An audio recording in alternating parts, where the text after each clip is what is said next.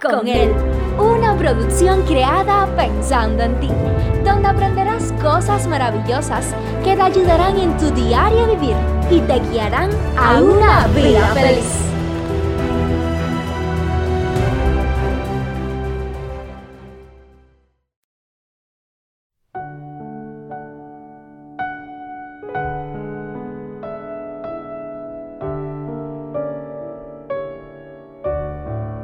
Nos hemos preguntado alguna vez, ¿por qué será que por lo regular tenemos la tendencia a fijar las cosas negativas en vez de las positivas, a fijarnos en los defectos de las personas en vez de las virtudes?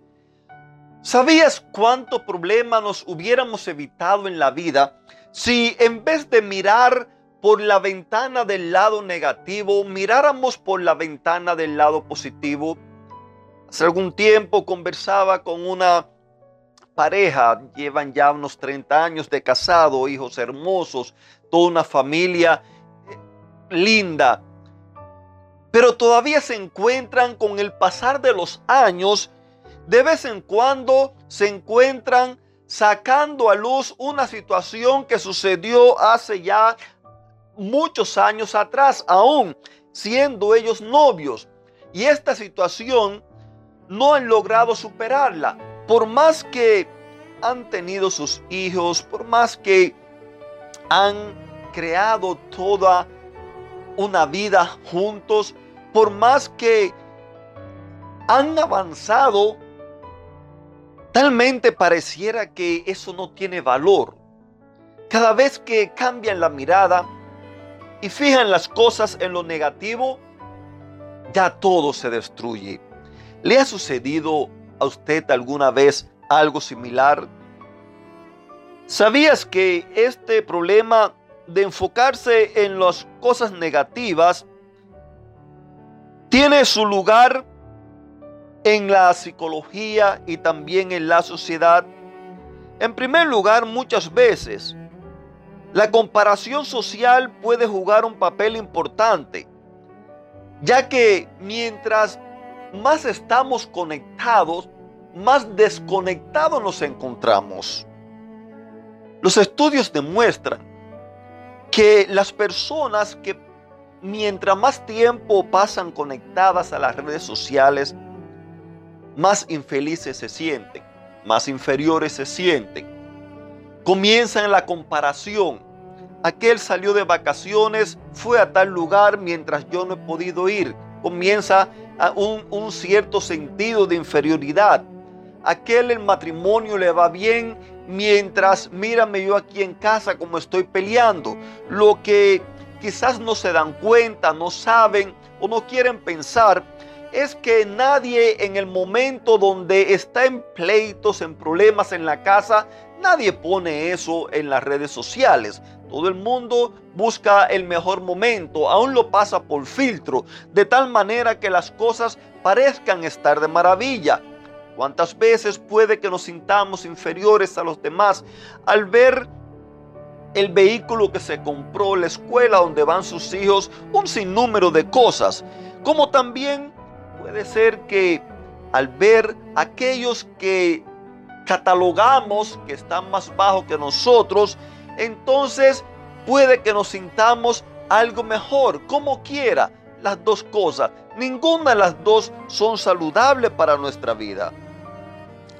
A todo esto, también podemos sumar ese fenómeno psicológico conocido como sesgo de negatividad, que hace que las personas presten más atención a la información negativa que a la positiva. Por eso necesitamos autoconocernos nosotros mismos, necesitamos autocuidarnos nosotros mismos, necesitamos cultivar empatía, comprensión, practicar la gratitud, cosas que ayuden a ver la, la, la vida de una manera más positiva. En cuántas ocasiones nos hemos tomado levantando la vista para ver a aquellos que avanzan por encima de la montaña, Muchas veces quisiéramos llegar de un salto, pero para poder llegar a la cima de la montaña necesitamos comenzar de abajo paso a paso. Muchos obstáculos a veces encontramos en el camino.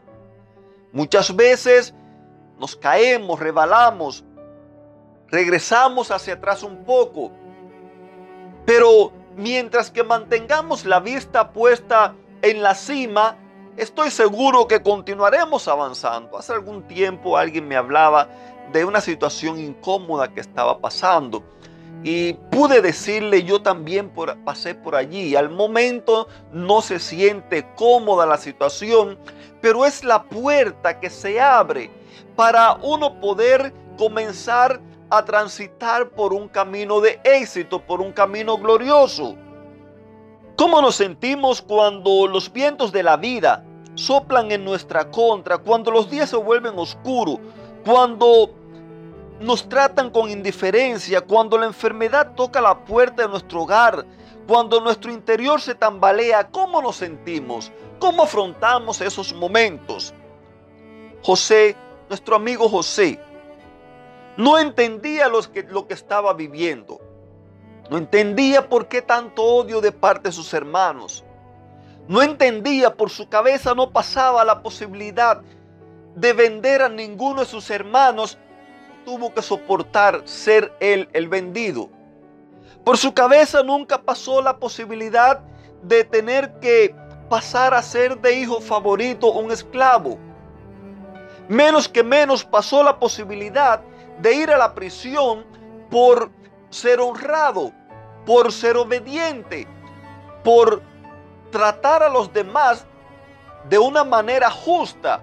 Nunca pensó que en su vida tendrían que pasar tantas cosas. Sin embargo, la historia nos enseña que a pesar de todas las cosas, Dios nunca lo abandonó. ¿Cuántas veces frente a los infortunios de la vida, frente a esos momentos oscuros que a nadie nos gusta pasar, frente a la falta de trabajo, de economía, frente al dolor, a la enfermedad. ¿Cuántas veces nos preguntamos dónde está Dios? ¿Se ha olvidado Dios de mí? ¿Por qué permite Dios que todas estas cosas pasen en mi vida? Sin embargo, aquí en la historia de José, nosotros vemos que Dios nunca nos abandona a pesar de los momentos, de los desafíos, de esos días malos que tenemos que pasar. Dios nunca nos abandona. En el libro romano capítulo 8 verso 28 encontramos un mensaje de esperanza.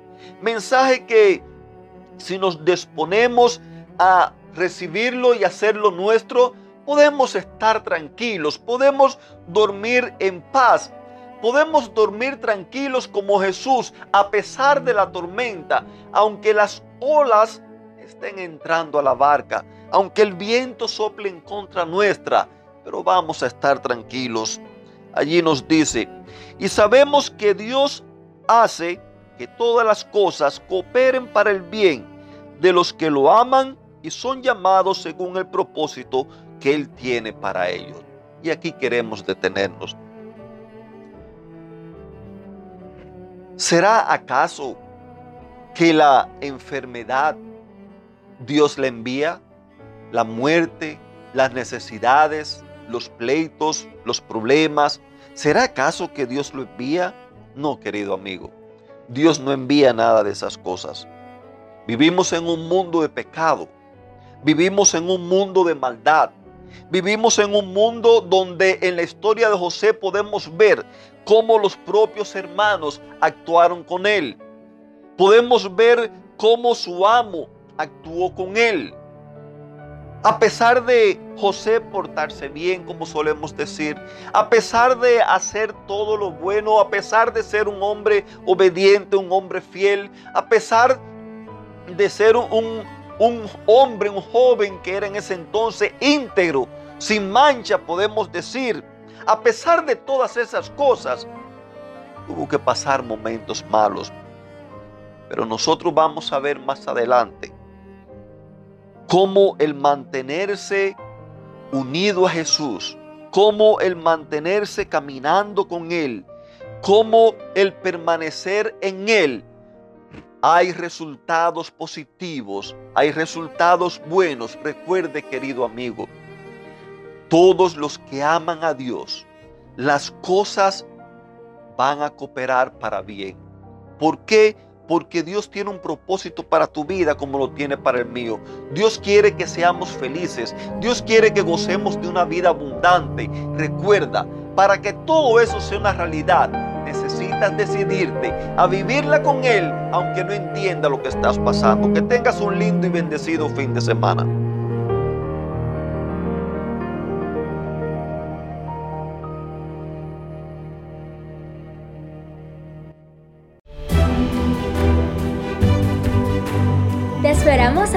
Próxima emisión. Recuerda que nos puedes encontrar en nuestras plataformas digitales iBots, Anchor y Facebook bajo el título Vívela con Él. Que la paz, el gozo y la bendición de Dios sean contigo.